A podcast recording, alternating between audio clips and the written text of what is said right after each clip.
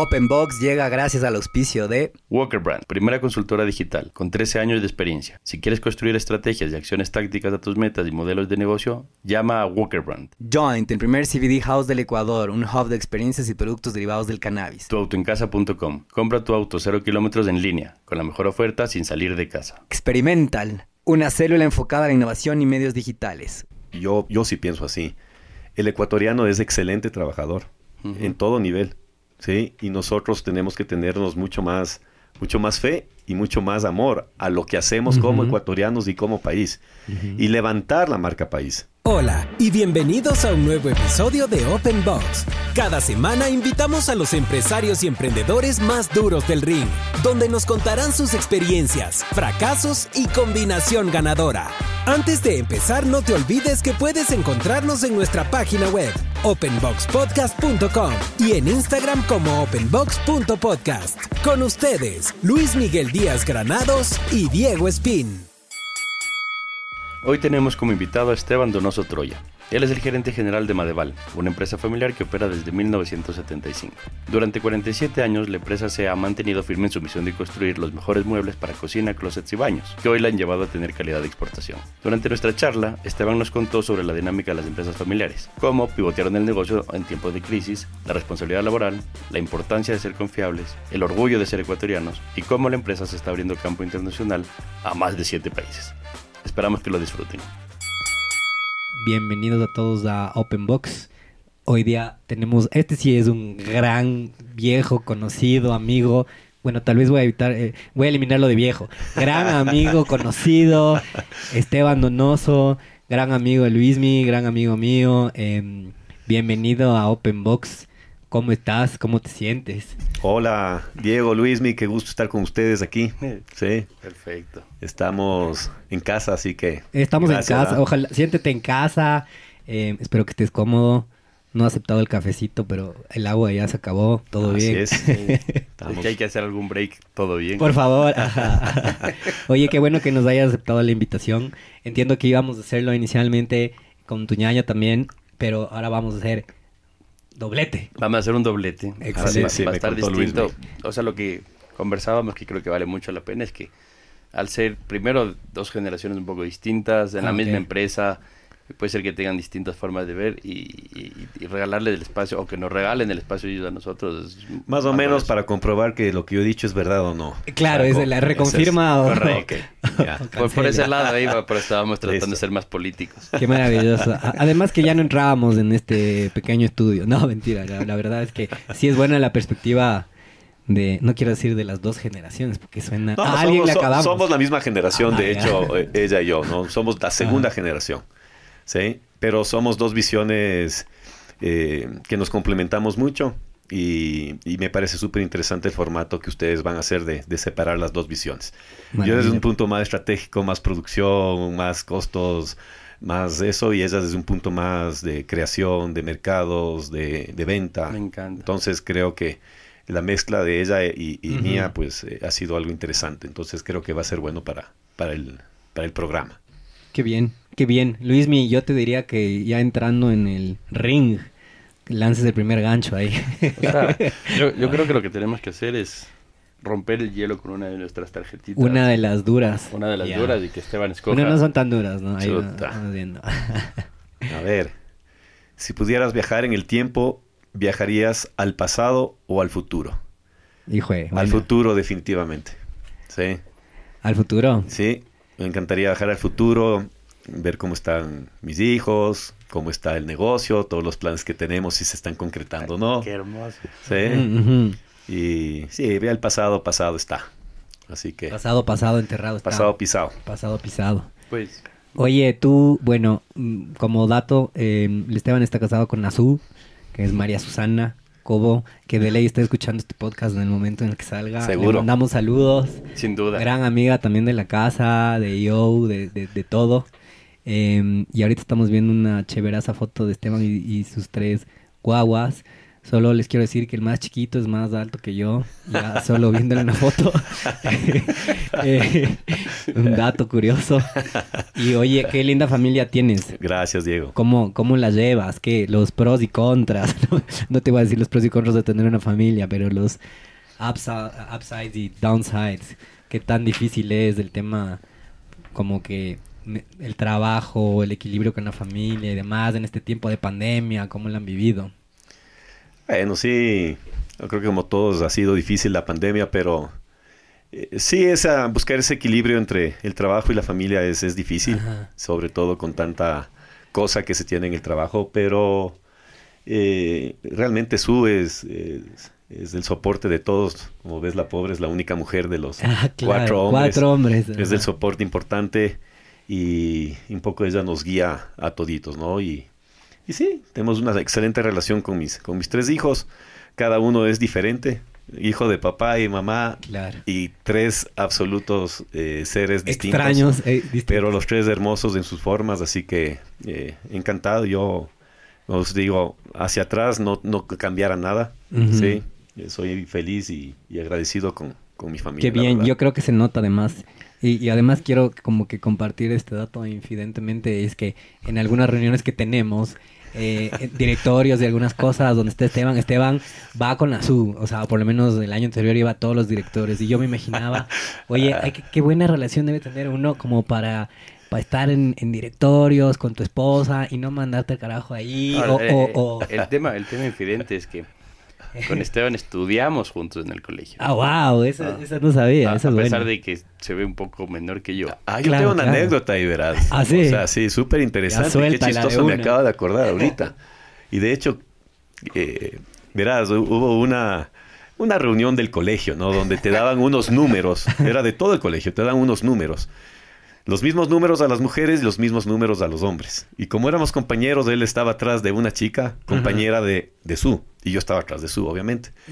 Y el número de Su le tocó a Luismi. Ah, wow.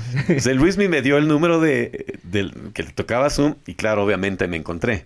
Y desde ese día, que es en el año 94, estamos juntos con, con la Zoom. Desde el día que él me dio eso. Wow, ¿tú sabías eso? ¿Estabas consciente de lo Me, que me- hiciste? me enteré hace como un mes atrás. No que Sí. Luismi es, es- es uno de Tienes, los no diría culpable, tienes responsabilidad. responsabilidad Eh, ya sabes, positiva. Si, si quieres jugar a los números algún día me llamas. De tengo una- Cupido, pues ya, eh. una mano mágica. el número 50. Mano Ah, mágica. mira. Wow. Qué bien. Ese ya está, lucky number, ese Pero, 50. pero por ahí está justo la anécdota, porque dice, desde ese día, en el año 94. Ajá. Entonces ya van, ¿cuántos años juntos? Casi, pucha.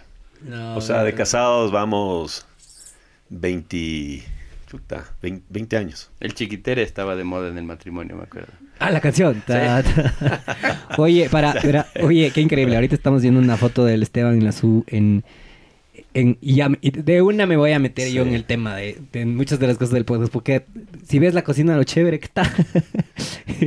yo no sé si esto también, si esta cocina coincide que es Madeval o no, pero está chéverísima.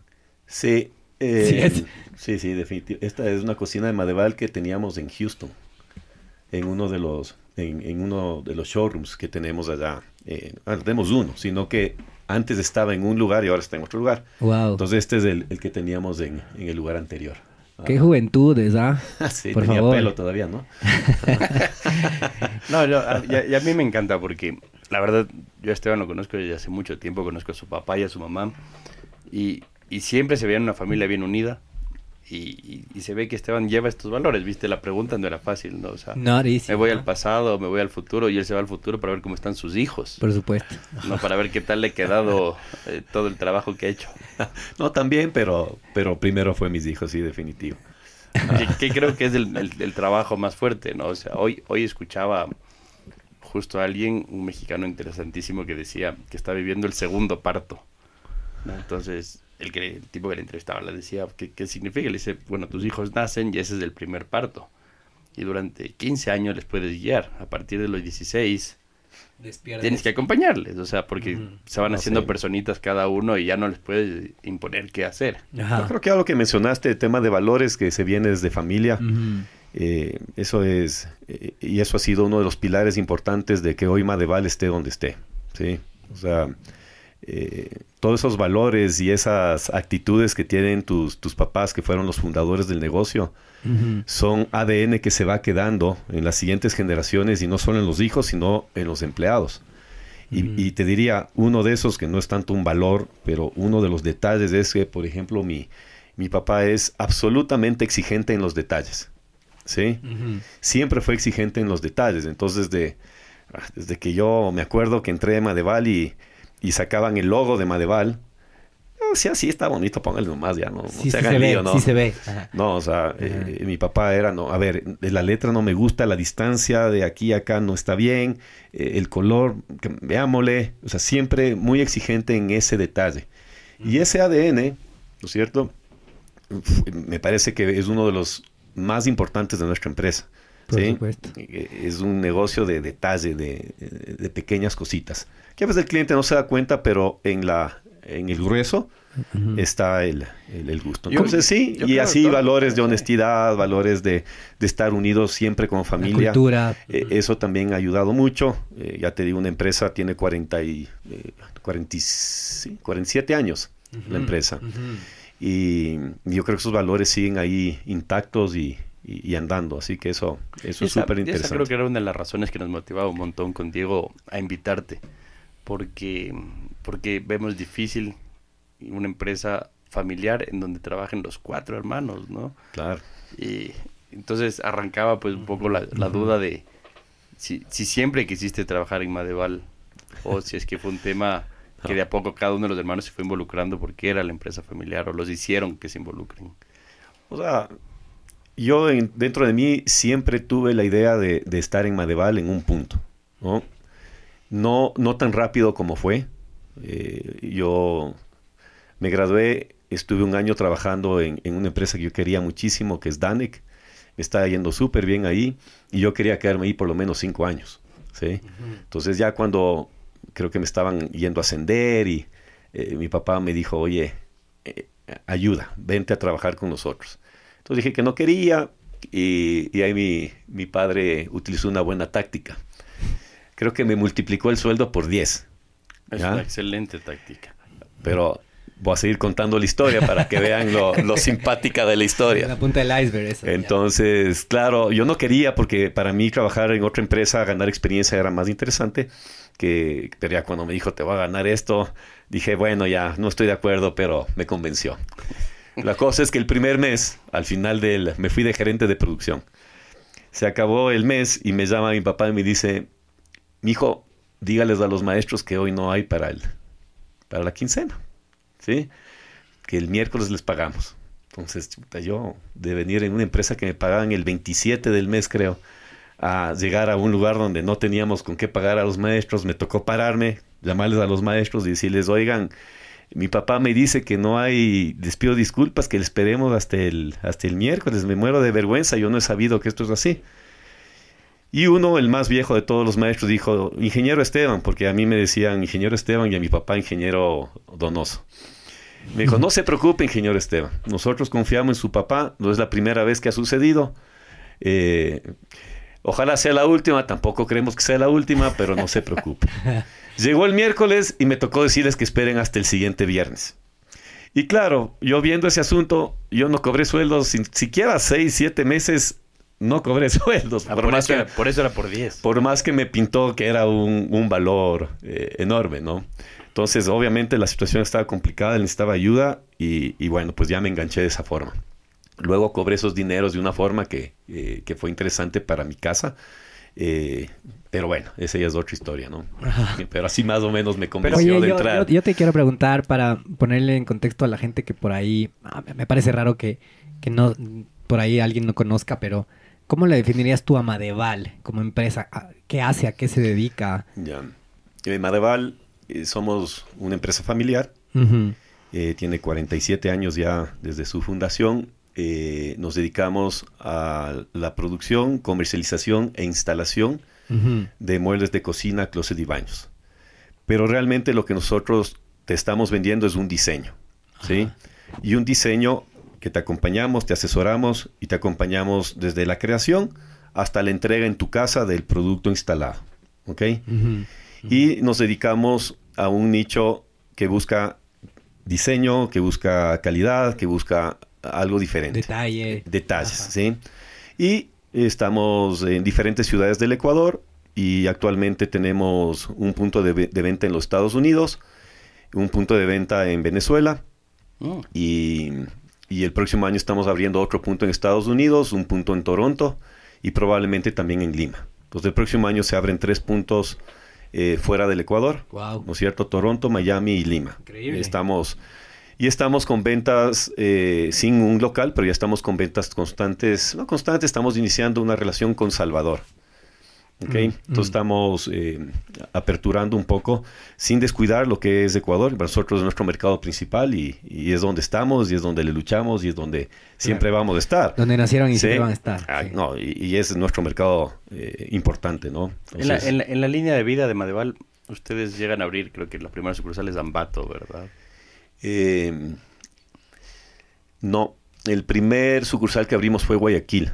Ya. Lo abrimos en el 2008, 2007, 2008. Y reabrieron hace poco entonces. No, no, Guayaquil siempre, Siempre hemos abierto desde el 2008, sino que antes teníamos en la Juan Tancamarengo. Hubo un showroom que recién inauguraron hace, hace dos años, tres años. 2019. ¿En Guayaquil? Ajá, en Guayaquil. Sí, teníamos este showroom en la Juan Tancamarengo y realmente hace ya de ser cuatro años eh, nos cambiamos a Plaza Lagos, ahí Ah, en ese- San Borondón. Ese, ese, ese. que- Sí, entonces cerramos el local que tenemos en la Juan Tangarengo y la cambiamos. Entonces toda la operación simplemente se cambió de, de oficina, llamémoslo así. ¿Ok? Pero ese fue el primero. Eh, luego fue Houston, luego fue Ambato, luego fue Cuenca, eh, Manta, Machala. ¿Y por qué fue Houston antes que Cuenca? O sea, por poner... A ver, Houston fue una, fue una suerte, ¿no? Vino un, un ecuatoriano que vive en los Estados Unidos, eh, vio, vio un catálogo de Madeval y pensó que eran las típicas fotos que, que se toman en cualquier lado y el man no creía que era... Entonces fue al showroom y vio alguna de las fotos ahí en el showroom y dijo, "Oh, interesante, Sí, ha sido real. ha sido real. Entonces él estaba construyendo en Houston un- una clínica que tenía siete cocinas, alguna cosa así. Y nos contrató. Entonces dijo, bueno, ¿usted instala? Y dijo, sí, los instalamos. Entonces cogimos, le mandamos, el tipo instaló y dijo, ve, me fue excelente, me encantó el precio, me encantó el diseño, quiero poner un showroom acá para que maneje mi hija. Entonces, Wow. eh, cogió, abrí el local en el 2010, 2011, enero del 2011 fue la inauguración y, y- y arrancamos así con Houston. Con él estuvimos hasta el 2013 eh, y de ahí nosotros compramos esa operación. Eh, la hija que estaba manejando eh, quiso estudiar otra cosa, no era tan tanto tema de business. y, y el negocio también estaba inmaduro, llamémoslo así, entonces había más problemas y demás. Entonces hicimos nosotros un cambio y ahí fue que Tita, mi hermana, se fue en el 2014 a, a- a sacar adelante la parte de Houston. ¿Ok? Eh, Ahora, ahora, ahora, sí. ahora es Andrés el que está allá, ¿no? Sí, o sea, aquí un poco, si quieres, dando un preámbulo, eh, los cuatro hermanos trabajamos en la empresa y hace unos años era mucho más complejo. Eh, de hecho, hace en el 2011, 2012, trabajábamos los tres en la misma oficina, tres de los cuatro. Entonces, cada uno tenía diferentes cosas, pero, pero es muy, muy complicado estar en la misma oficina. Ahora, eh, Tita está a cargo de la comercial, Juan Diego está en Guayaquil, eh, del, a cargo del diseño y desarrollo de la empresa. Su esposa maneja el showroom de Guayaquil, ¿sí? Ella es la, la gerente. Mi hermano Andrés está en Houston y cada uno tiene su responsabilidad, tiene su gente que administrar directamente y tenemos en directorio ciertas directrices que, que sí vamos. Yo soy jefe de Tita y de Juan Diego, ¿sí? Andrés es mi cliente, ¿sí? Andrés es mi cliente porque el negocio de Houston es otra empresa Ajá. que nosotros le Que proveemos. comercializa. Entonces yo soy, él, él es, eh, yo soy proveedor de Andrés. Y con Juan Diego y Tita sí somos un equipo que estamos con otros gerentes siendo parte de la empresa eh, en Ecuador. ¿Y cómo, cómo balancean ese, ese rol entre propietario, familiar y trabajador, ¿no? Porque son tres sombreros. O sea, la verdad es que hay meses que va bien y hay meses que va mal. O sea, si, si, si te quiero, si quieres que te diga cosas bonitas, pues no, no es tan así. Eh, a veces es difícil ponerse el sombrero de accionista, el sombrero de ejecutivo, el sombrero Sí. de hermano, el sombrero, es decir, hay que saber ponerse ese sombrero Y eso es algo en el que se trabaja, lo estamos trabajando mucho ahora, ¿no? Sí, hay veces que yo como gerente estoy en reuniones con mis, llamemos, mis, mis otros gerentes, y a veces esos gerentes son mis hermanos y se ponen el sombrero de directorio, de director o de accionista. En un momento, en, un momento en el que estamos en una reunión en una ejecutiva. reunión ejecutiva. Ajá.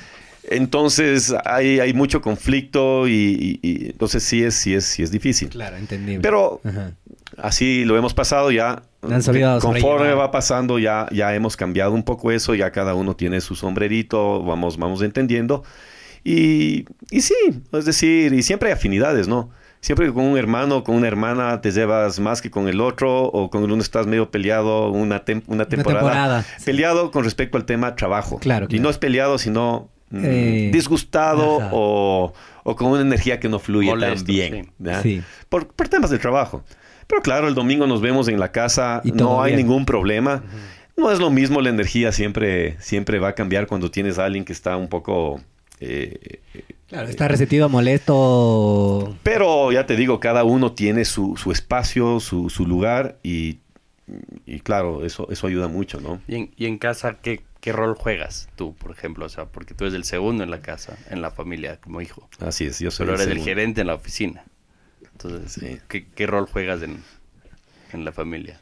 ¿O qué jugabas? O sea, el de familia a familia y el de... O sea, se mantiene... Sí, el de familia es, es familia. Yo eh, siempre he sido medio más callado.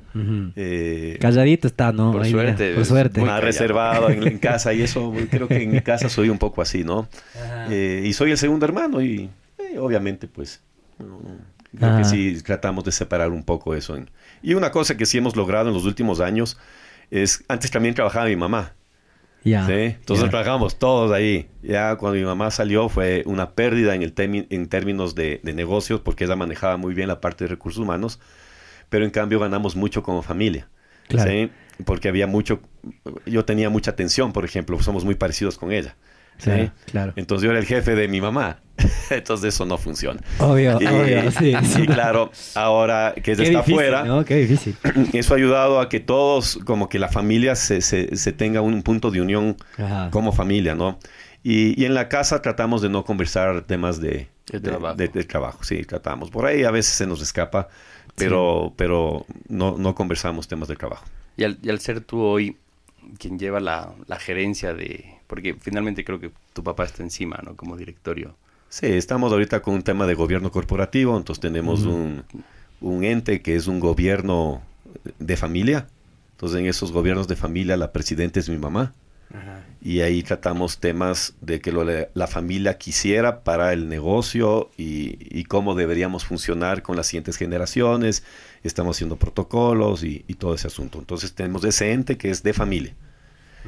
Luego tenemos aparte un comité eh, de administración, llamémoslo así, que es como un directorio todavía en evolución, donde tenemos a mi papá, que es el presidente del directorio. Tenemos a dos directores externos, Excelente. Ah, bien. ¿sí? Y, y están mis, mis dos hermanos, eh, Juan Diego y Tita, como directores. Y Andrés y yo estamos como gerentes de las dos empresas en ese, en ese directorio. Ahí rinden cuentas. Entonces ahí presentamos, vamos viendo y, y vamos guiándonos. Entonces este ente maneja todo lo que es el negocio. Y el otro ente de familia maneja más un tema de, de cómo debería funcionar el negocio, pero pensando desde un punto Como familiar. desde, desde la perspectiva de, del interés Entonces, de familia. Como Exacto. Entonces en eso hemos trabajado estos últimos, este último año, ¿no? Y se asesoraron con como consultores externos. Exactamente, sí. Esto definitivamente con un consultor externo que, que- que nos guía, nos va poniendo en orden. Y es vital, pues en una reunión de estas de familia, pues por ahí sale un tema medio denso y, y un poco esta persona, pues eh, tú ves que hay alguien externo, entonces ya te ya no actúas como en familia. Ya no, ya- ya no, ajá, ya no le haces quedar tan mal a la y, y familia. levanta sí. las banderas. Y, Y, Nadie te y hay veces que, que- que la opinión de él mm, Se ayuda. ayuda es- mucho a, a definir, ¿no? Porque estás decidiendo, B, yo creo que es por, por A y yo creo que es por B. Y el externo te dice, B, a mí me suena que el A mm, más convincente. Entonces, como que le da un montón de peso y ya nos vamos. Entonces, es es- es súper bueno eso, ¿no? y es local. Sí, o sea, él es... eh, Qué, qué- qué bueno. Da- le da Bueno, equilibrio, ¿no? O sea, es- él es venezolano, pero vive muchos años acá en el, en, en el Ecuador. ¿Y cómo, cómo fue esa suerte de escogerles este entorno demasiado chiquito rato? Sí, sí, Pero sí. ¿cómo, ¿cómo esa suerte de tomar esa definición de gobierno corporativo? Porque ya la segunda generación un poco viene empujando, ¿no? El- y- Sí, yo creo que eh, mi papá ha tenido, bueno, mi papá y mi mamá han tenido esa visión de siempre entregarnos a nosotros las cosas y siempre han sido muy, muy, muy de dejarnos a nosotros decidir. ¿no? Pero siempre pensaron en, en esto del gobierno corporativo hace algunos años. Pero lo tratamos de iniciar y no se dio, estábamos muy emproblemados en esa época en la empresa y, y en esa época era subsistir. Claro. Y, nos olvidamos de cualquier otro Eh, tema, porque no todo es color de rosas en las empresas, pues, ¿no? Eh, y luego podemos profundizar un poco de esos momentos que, que creo que fueron interesantes. Pero mm, en este periodo donde las cosas van, van marchando y van caminando, pues eh, eh, hemos pensado que no es cuestión de, de- de tener lindas utilidades, sino de reinvertir en cosas que le haga al negocio establecerse en el tiempo. Entonces, estamos aprovechando de, digamos, una época más estable para, para invertir en cosas que nos dejen como el gobierno corporativo. Entonces, sí, tenemos esa visión de, que le den de no verle al negocio a ver cuánto sale este año, sino de ver cómo, cómo esto funciona en el Cómo tiempo, dura ¿no? Cómo, para las siguientes generaciones. cómo va, si es que exactamente. Es el caso ¿sí? de los Y cómo ¿no? crecer para, para ver y qué tipos de negocios podemos distribuir cuando, cuando se tengan utilidades donde podamos invertir, ir preparando, ir dejando las ideas claras. Ojalá se dé, ¿no? Por ese Sin lado. duda. Pero así siempre ha Pero- habido esa visión. Pero hoy el, el foco de Madeval sigue siendo por el cual nacieron, ¿no? O sea, que terminan siendo closets, cocinas. Cocinas, closet, baños, a un nivel de detalle, eso es lo que está. Pasión por el diseño es, el Es eslogan. pasión ¿no? por el diseño. O sea, Pasión por el diseño. eh, dentro de esa pasión por el diseño, eso, eso dice mucho lo que somos Madeval, Sí. ¿no? Y, y, por ejemplo, ahí mi papá, mi hermana Tita, mi hermano Juan Diego, eh, son súper de, de diseño, son apasionados, ¿no es cierto? Andrés y yo somos mucho más, más bien de, de, de la, de la estrategia, de la operatividad, de, de, Mm. de ese tipo de cosas. Entonces el complemento es súper interesante. Oye, ¿cómo, ¿cómo crees, hablando del- de, este tema de pasión por el diseño, em, y tú obviamente, si bien no sé si necesariamente estás en el día a día del diseño de cada propuesta de diseño, de cada cocina, de los, todos los clientes que tienen, pero como que compartirás y respirarás este mismo, espíritu de, de diseño en el día a día de todo lo que está pasando y, y si por ahí ese es su eslogan, que debe ser hasta uno de sus pilares, valores, de este pasión por el diseño, tú lo debes estar viviendo día a día, pero me imagino que ya te deben o les debe estar pasando estos, estas escenas en donde eh, la gente ahora con como tiene Pinterest se autoproclamó diseñador de interiores. Que está muy bien, no, no, no estoy criticando, digamos, muchos nos inspiramos en cosas de Pinterest, entonces a veces por ahí les debe estar pasando, no sé, tú sabrás mejor y eso me encantaría como que saber tu perspectiva. Llega gente con 10 fotos de Pinterest y te dice, Madeval, esto es lo que quiero. No me cobre por el diseño, deme las tablas, más o menos. O, o capaz es mejor, ¿no? No sé. O sea, verás, eh, eh, yo te voy a dar mi opinión. En todo caso, esa pregunta va a ser súper interesante que le hagas a Tita, ¿no es cierto? Que está en el, él está metida ahí. Michu ahí. Definitivamente. haz- Haznos acuerdo, todos acordémonos, por favor. Sí, es decir, nosotros eh, viajamos todos los, los años a las ferias internacionales a ver las tendencias que hay en el mercado. Entonces, cuando fuimos hace años era una distancia enorme y, y realmente a veces yo regresaba deprimido y decía, pucha, ¿cuándo podré hacer esto, no? En estas últimas, en estas últimas ferias realmente yo creo que por un tema de comunicación, por lo que tú dices, por, por la misma crecimiento que hemos tenido nosotros, el diseño que tenemos con los número uno del mundo, eh, realmente, ah, por ahí hay detalles Claro, que de- claro. definitivamente Pero los les hace márgenes ser- no son abismales, no, no te sientes un para blanco nada, negro. ¿no es cierto? Entonces, lo súper interesante de nuestro, de nuestro catálogo de venta es que es enorme, ¿sí? Entonces, tú te sientas y vienes con esas fotos, ¿sí?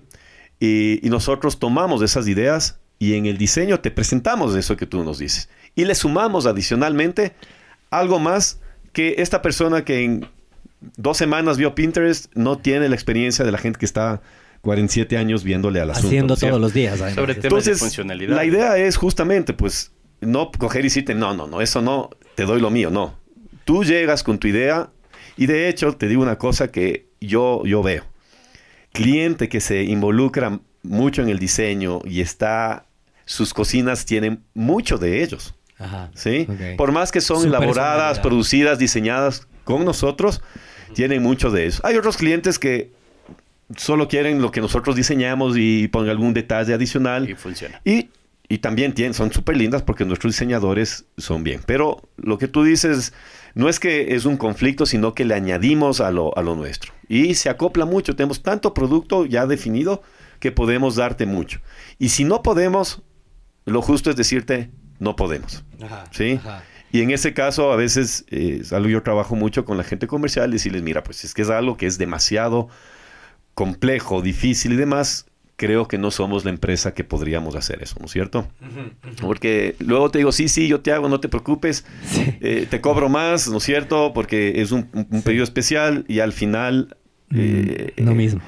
Y, y yo digo, bueno, y que sea que le haga, creo que la va a sufrir, la va a sufrir, ¿no? Bueno, creo que nos pasa a todos, ¿no? En todas las industrias, Sí. eso de a veces sí es mejor un no, un no Así es. con elegancia que un O sea, disculpas. Eh, Lo que pasa no es lo que- logremos, Lo que pasa es que en tema de diseños es Diseño es medio súper relativo también. Además, ¿no? Llega un además. rato en donde yo lo veo verde y tú lo ves verde oscuro y... y- Sí, pero, pero hay veces que sí te das cuenta que es un no. Y, y hay veces que esa necesidad de negocio no te deja pensar bien ese Ajá, no, ¿no? O sea, correcto. es decir, pucha, no tienes con qué pagar eh, Claro. algún gasto que tienes Ya- de la empresa. mi este, este, este agarra, nomás de diseño. este, agarra nomás de este proyecto. Pero, pero no, en el, eh, ya últimamente nos hemos dado cuenta que un no, por más que estemos de mucha necesidad, a veces eh, es más sano. es súper sano porque además te permite estar dentro de tu estrategia.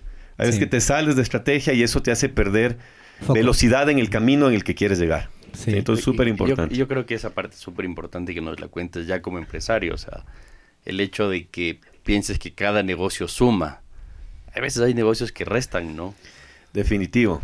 O sea, y, aquí podemos entrar un poco a, explicar eso de, de los años que no son de color de rosa.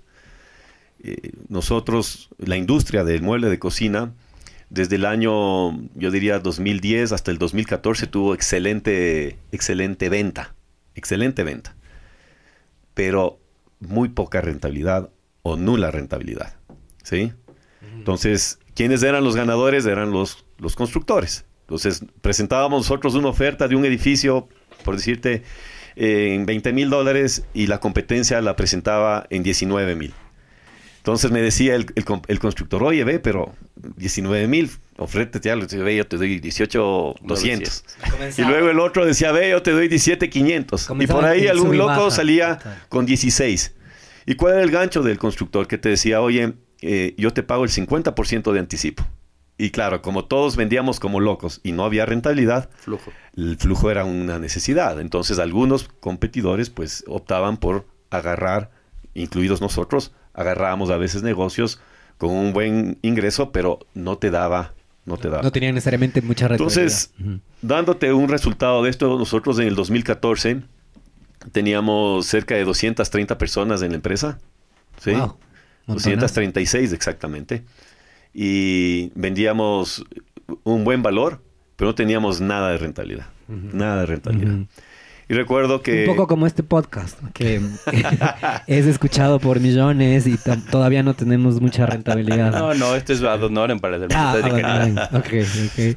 Entonces, claro, ahí vino, me acuerdo que en esa época Correa, en el 2015, me parece, en mayo del 2015, habló de la ley de plusvalía. Entonces, estos negocios donde no hay rentabilidad, pero, pero vendes bastante y, y- y te mueves mucho con el anticipo, mientras las ventas crezcan, subsistes.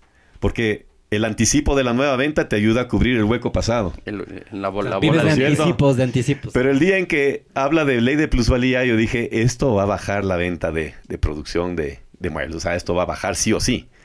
Y cuando suceda eso, vamos a entrar, la industria nos vamos a complicar de a de veras. Entonces, en el 2015, yo tomé la decisión de reducirme al casi 50%. ¿Sí?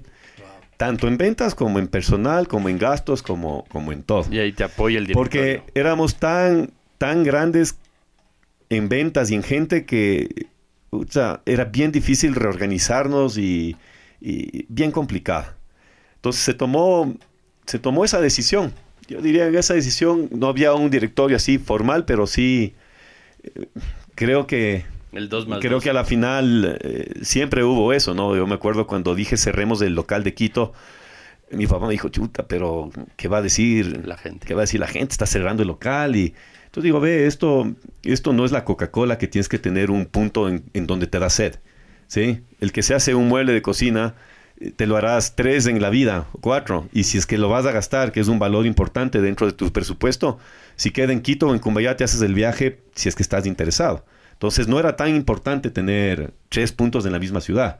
Cuando tengas uno bien puesto, entonces todas las decisiones que sean también tenían una lógica, no era simplemente bajemos y bajemos. ¿Sí? Y ahí te vas dando cuenta de, de lo, la grasa que tienes de la empresa, o sea, un montón de cosas. Eh, y claro, pues eh, ya estábamos complicados, ya no había liquidez y, despedir a 100 personas sin liquidez en este país es súper complicado. Entonces, las primeras 10 personas que, que, en eso yo despedí uno por uno a los 100.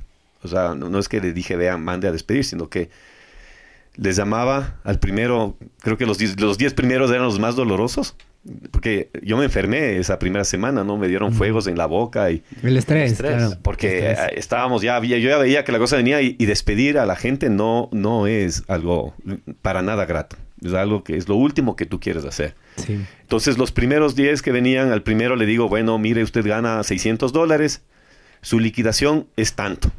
Y si quiere, usted vea con su abogado. Yo no le voy a negociar su liquidación, ¿sí? Lo que sí vamos a hacer es deme formas de pago. Entonces a los primeros, no me acuerdo si eran 10, 15 o 20, no recuerdo, si ellos ganaban 600 dólares, yo les decía, te pago 600 mensuales. ¿Sí? Eh, de esa manera tú, tu flujo y tu vida no se afecta y nosotros supuestamente estamos acostumbrados a hacer ese... A, pagarte, a pagarte eso. Entonces a los primeros íbamos cumpliendo, íbamos haciendo. Eh, claro, eh, hasta que llegó un mes donde ya no les podía cumplir. ¿Sí? Y de ahí, ahí tenemos un ángel de la guarda que de pronto golpearon las puertas de la oficina y llegó un ministerio del trabajo. ¿sí? Y, me dice la, inspectora, me dice, ¿podemos reunir al personal? Y yo, está temblando, ¿no? Ya habíamos despedido unos 15, 20, no sé, con esta forma de pago eh, negociada. En, plazo, mm. más no en valor. Yo nunca, nunca quise pagarles menos de lo que decía la ley. La ley dice esto, esto hay que pagar. Entonces viene esta señora, se para en la mitad de la fábrica, yo llamo a todos los empleados de la fábrica, porque no todos están en la fábrica, y por ahí alguno pregunta, eh, disculpe inspectora, si es que nos quieren despedir y nos quieren pagar no de contado, sino en plazos, ¿qué debemos hacer? La señora dice, bueno, pues si es que la empresa está complicada y le están dando esa opción, mi recomendación es que la acepten yo aplaudía por atrás, o sea, respiraba. Y, realmente, o sea, eso, eso me dio un espaldarazo para... ¿Qué hacía ella ahí? ¿Por qué fue? Seguramente alguien, alguien reclamó, alguien dijo alguna cosa, porque yo, o sea, ya la gente sabía que yo estaba reduciendo. Y como planta, como que les andan echando más ojo, ¿no? Sí, siempre hay tema un familiar abogado. Y era época... Laboral y todo. Eh, época que era más complicada, ¿no? Entonces eh, claro, entonces no es que yo aplaudía porque yo quería pagar ese plazo, sino que realmente no tenía. Yo para, para, para decirte, dentro de los tips importantes cuando les pase esto a alguien, eh, es súper interesante tener siempre en el área contable a alguien chismoso, que cuenta todo y que cuenta las verdades. Entonces, claro, yo no cobraba seis meses del sueldo. Porque también cuenta, eso te iba a decir. O sea, yo no cobraba seis meses el sueldo. Eso, esa es la parte que nadie sabe. Nadie sabe eso. Hay que ser coherentes, ¿no es cierto? O sea, no, no, no es que ah, despide y vota y me voy a Miami y a pegarme el cóctel en la playa, ¿no? Y desde el celular voy despidiendo. No. Yo no tenía sueldo seis meses y, y, a mis gentes les pagaba el 15, el 20, el, y a veces hasta el 15 del mes siguiente. ¿sí? Y cuando tú dices, a veces es bueno tener una especie de de soplón en la parte contable porque también cuenta la realidad de, mira... Cuentan las buenas y cuentan las malas, pero... No hay plata, tampoco se están pagando. Mire, ni el ingeniero ha cobrado seis meses. Correcto. Así que acéptele nomás. ¿Sí? O más bien, por lo menos hay coherencia. Todo, todo, todo coherencia. O sea, en eso sí te digo eh, coherencia absoluta. Entonces, claro, los primeros eran más sencillos, me aceptaban bien. Ya los últimos les decía, vea, hasta aquí nomás. No tengo con qué pagarle, pero le voy a pagar, créame, le voy a pagar. Y te digo, de las 100 personas que, que, que tomamos esa decisión, yo la pasé muy mal en esa época porque esto solo es un punto del tema, ¿no? Claro. Yo con mis proveedores, yo lo, a mis proveedores les tenía que cumplir porque les tenía que cumplir, porque era lo único que me permitía a mí como empresa seguir Produciendo. abasteciendo. Pues el día de mañana, eh, a mis empleados que son, pucha, yo les adoro a todos mis empleados, les tengo un, agradecimiento enorme de veras, porque imagínate estarles a ellos 20 días, un mes tarde de sueldo y que me soporten y que me aguanten y, y que nos tengan confianza además, porque nos tenían confianza. Eh, les tengo muy agradecimiento, pero mis proveedores sí, tenía que hacer unas renegociaciones, pero cumplirles, ¿no? Porque el día que a un cliente no le pueda cumplir y no le despache, pues se riega la voz y te dejan de comprar. Entonces, sí, teníamos que pagar a los proveedores, teníamos menos venta, definitivamente bajamos las ventas, no solo porque teníamos menos gente, sino porque el mercado se comenzó a complicar desde el 2015 hasta el 2017, 18. Eh, bajamos al 50% las ventas, ah, al, al 55%. Ah, del 2014 al 2017 bajamos al casi 55%. Igual tenías la mitad de la capacidad de producción encerrada. Teníamos la misma maquinaria, pero teníamos, llegamos a ser 116 personas, La mitad. ¿sí?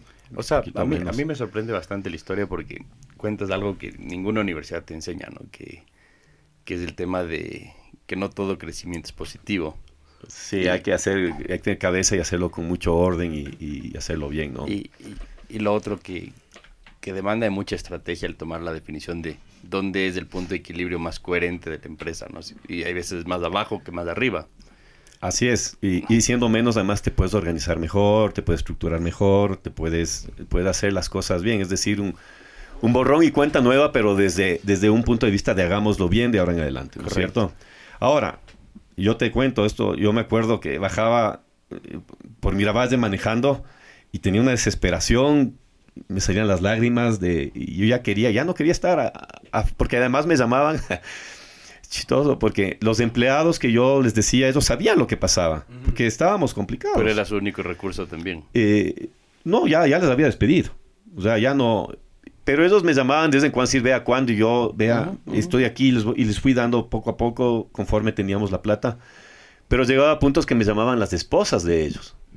Porque ellos sí sabían lo que pasaban, Pero comprendían, la esposa pero no. la esposa no, no comprendía. Y ¿sí? además también querían escuchar de primera fuente si es que era también real, Así es. que, que por ahí no había plata, que ya les iban a pagar, que ni sé Pero, pero es muy normal también un tema, eh, yo diría que social e incluso hasta de género. El, cuando yo tuve la oportunidad de trabajar en una fábrica de autos que tiene unas utilidades jugosísimas, eh, recursos humanos a la gente de la planta les preguntaba antes, antes de entrar quién era el que cobraba las utilidades. Entonces tú hacías un check de yo o un check de mi esposa. Entonces las utilidades, veas una fila enorme de esposas con hijos recibiendo las utilidades porque el marido capaz no era tan consciente del gasto. Entonces es un tema muy social también. Sí. Ah, y bueno, esa época eh, desesperante, pero dentro de todo esa estrategia de ir reduciendo gastos y costos, también teníamos una estrategia de seguir expandiéndonos, de seguir eh, buscando nuevos mercados. Gracias a Dios teníamos lo de Houston, ¿sí? Entonces lo de Houston era súper interesante porque Tita fue en el 2014 y comenzó a levantar mucha venta en los Estados Unidos. Y, y eso nos mantenía a flote eh, acá en el Ecuador con las ventas que había en el Ecuador que se habían reducido, pero nos ayudaba muchísimo. Tanto así que inclusive nos hizo un préstamo. ¿sí? Desde Houston. Desde Houston nos hizo un préstamo, me acuerdo, ¿no es cierto? Eso, Y eso, y eso me ayudó a mí a salir con muchas liquidaciones de muchas de las personas que, que, que, que, claro, ya me estaban esperando y me esperando. Y como anécdota de esto, o sea, te puedo decir que de las 100 personas que, que, que salieron, solamente una me hizo lío. Y era una persona conocida, allegada, que eh, hubiera sido la última que La pensé que... la que última que te imaginabas. La última que, que- que me imaginé, ¿sí? No tuve ni un juicio laboral. Terminamos pagando hasta el último centavo de cada uno de ellos en un plazo largo, pero hasta el último centavo les pagamos y, y creo que a la final eh, nos permitió eso organizarnos y también una cosa importante, pues la gente que se quedó supo que estábamos mal, que salimos adelante y que se les cumplió hasta el último centavo a todos los que se les... Entonces yo creo que a la final Eh, y claro, y dentro de la industria, porque todos estábamos así, otros tomaron otra decisión de seguir agarrando discípulos, ¿sí? y, y, claro, y pues reventaron. Al, eh, al final eh, un cúmulo de cosas, el, eh, más el Estado que no se pagaba, más, más el costo fijo. En nuestro negocio el costo fijo es, es, es Hoy- ¿cuántos empleados son? Hoy somos 127. Ah, bueno. 127. O sea, hay una lección súper bien aprendida ahí. Y vendemos lo que vendíamos en el 2014. O sea, se, se lo aprendieron súper bien. ¿sí? Es decir, en 2014 vendíamos una cifra, Con en el 230. 2017, 2018 llegamos al 55% de ese valor. Y hoy en el 2022 estamos en la cifra del 2014 Con menos costos. con, con rentabilidad, Qué bien. ¿cierto? Entonces eso ayudó mucho a... a- Oye. ¿y, y cómo le estás viendo? Eh, me encanta que nos cuentes esto porque es como un viajecito a través de, por ejemplo, eso que estás contando es, no lo diría como una crisis, pero claramente... No, una crisis Sí. enorme, fue Sí, una crisis sí, eso- horrible. sí, yo sí le llamaría con, crisis. con- Eso es una con crisis mayúsculas. ¿no? Sí, crisis. eh, la sobreviviste, la superaron, em, hoy están en el punto en el que están. Yo quería, mm, como que usando tu respuesta de como a dónde te moverías en el tiempo si pudieras bajar en el tiempo pensando en el futuro, ¿dónde, mm, dónde le ves a Madeval en este en los próximos años? Pero te quiero también ahí meter una, una pregunta comodín. Yo siempre me vengo pensando con todo este tema que hay de, de conservación, de medio ambiente, de, de temas cada vez, de, digamos que materiales sustentables y todo este movimiento em, que existe, eh, todo, toda esta tendencia mundial alrededor de como que la sustentabilidad de los productos, ¿cómo puede influirte eso en el futuro? Eh, hablando, ponte específicamente de la madera, em, de los plásticos, etcétera, etcétera, como que seguramente, como ya veo que eres un, la palabra es como, no, como que estás preveyendo lo que se te viene, así te pasó con el tema de la, de la plusvalía. Seguramente ya lo tienen sobre la mesa, lo están conversando. ¿Cómo van por ahí? A ver, eh, algo que no sabe, por ejemplo, y que no sabe el público en general, uno dice, ah, muebles, están talando bosques, ¿no es Claro, cierto? cada silla un Ya. árbol menos. Entonces, en nuestro producto, cocinas, closet y baños, nuestra materia prima es básicamente los tableros de madera, Mm, ¿cierto? Los famosos de tableros de aglomerado, que hoy los llaman MDP, y los tableros de MDF, eh, básicamente el uno es como un algodón de madera y el otro es como unas astillas de madera, ya, para ponerle en sencillo. Pero son productos que ya tienen años de investigación y los han hecho de una manera que ya los, los trabajamos en Europa, en Estados Unidos, en todo lado. Este producto, solo por darte un ejemplo, las puertas del pasado eran hechas de madera sólida. Sí. ¿ya? Hoy, una puerta que tiene chapa de madera. Entonces, tú imagínate un tronco de madera, que es la chapa, te voy a explicar qué es la chapa. Un tronco de madera le cortas como queso, así le vas, pero de un milímetro. Ajá, Tiritas de un milímetro, ¿no es cierto? Como láminas. Laminitas. lonjitas así Ajá. de, de un milímetro, un milímetro y medio, o sea, vas sacando así. Como queso parmesano más o menos. Y esas, lon- esas lonjitas que salen cientas de un árbol, luego les ponen una al lado de otro y le pegan sobre el tablero. ¿Sí? Entonces, una puerta que antes tú utilizabas probablemente medio tronco, ¿sí? Ajá. De ese medio tronco te sale el edificio entero de chapa. O sea, estoy siendo exagerado, Ajá, pero sacas un montón de materiales. Adicionalmente, estos tableros que te estoy comentando son elaborados de bosques que son plantaciones. ¿sí? Entonces tú coges un lugar donde está el potrero botado ahí, Se siembra para se esto. coge, se siembra el, el- el- el árbol, ¿no es cierto?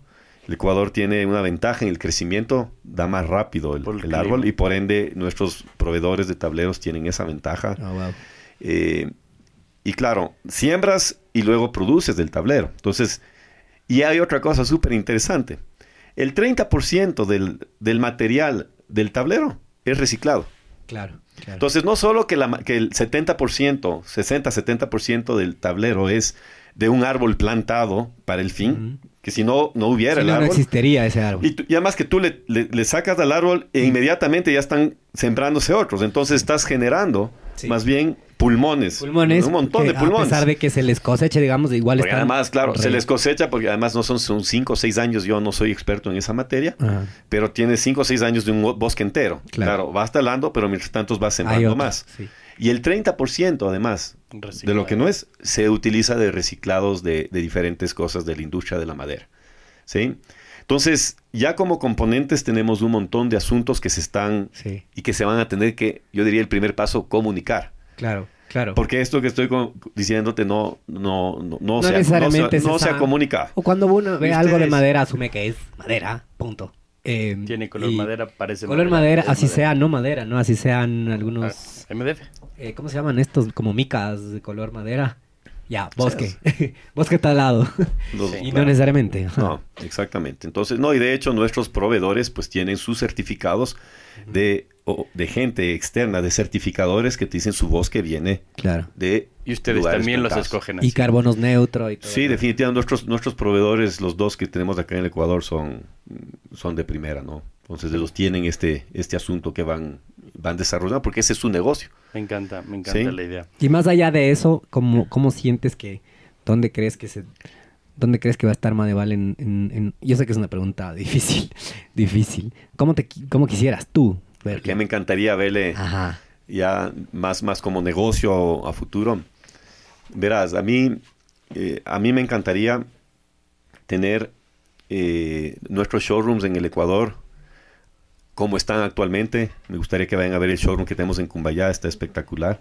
¿Dónde está para los que no conocemos? Queda en el Home Design que queda al lado del Club El Nacional. Ya, ya, ya. Hay ahí un, Antes del un centro antes del comercial. Aventura. Antes de, eh, no, abajo del Nacional. antes de entrar a la, a la Intervalles, Ajá. al frente está el Club El Nacional, ahí abajito. Tú, ¿ya? ya. Ese gran circular, Eh, ese mall. Exactamente, ahí hay como un mall, ahí estamos. Home Design. Entonces, a nosotros nos gusta que tú entres a ese lugar y realmente vivas el ambiente, el- vivas la pasión por el diseño, ¿no es cierto? Entonces, tener esos showrooms aquí en el Ecuador, pero a nosotros, a mí lo que me, me encantaría es tener un N número de tiendas en diferentes ciudades de Sudamérica, de Centroamérica y de Norteamérica.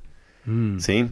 Ese es un poco. Y estamos trabajando en un modelo en el que nos permita que sea así. ¿Ok?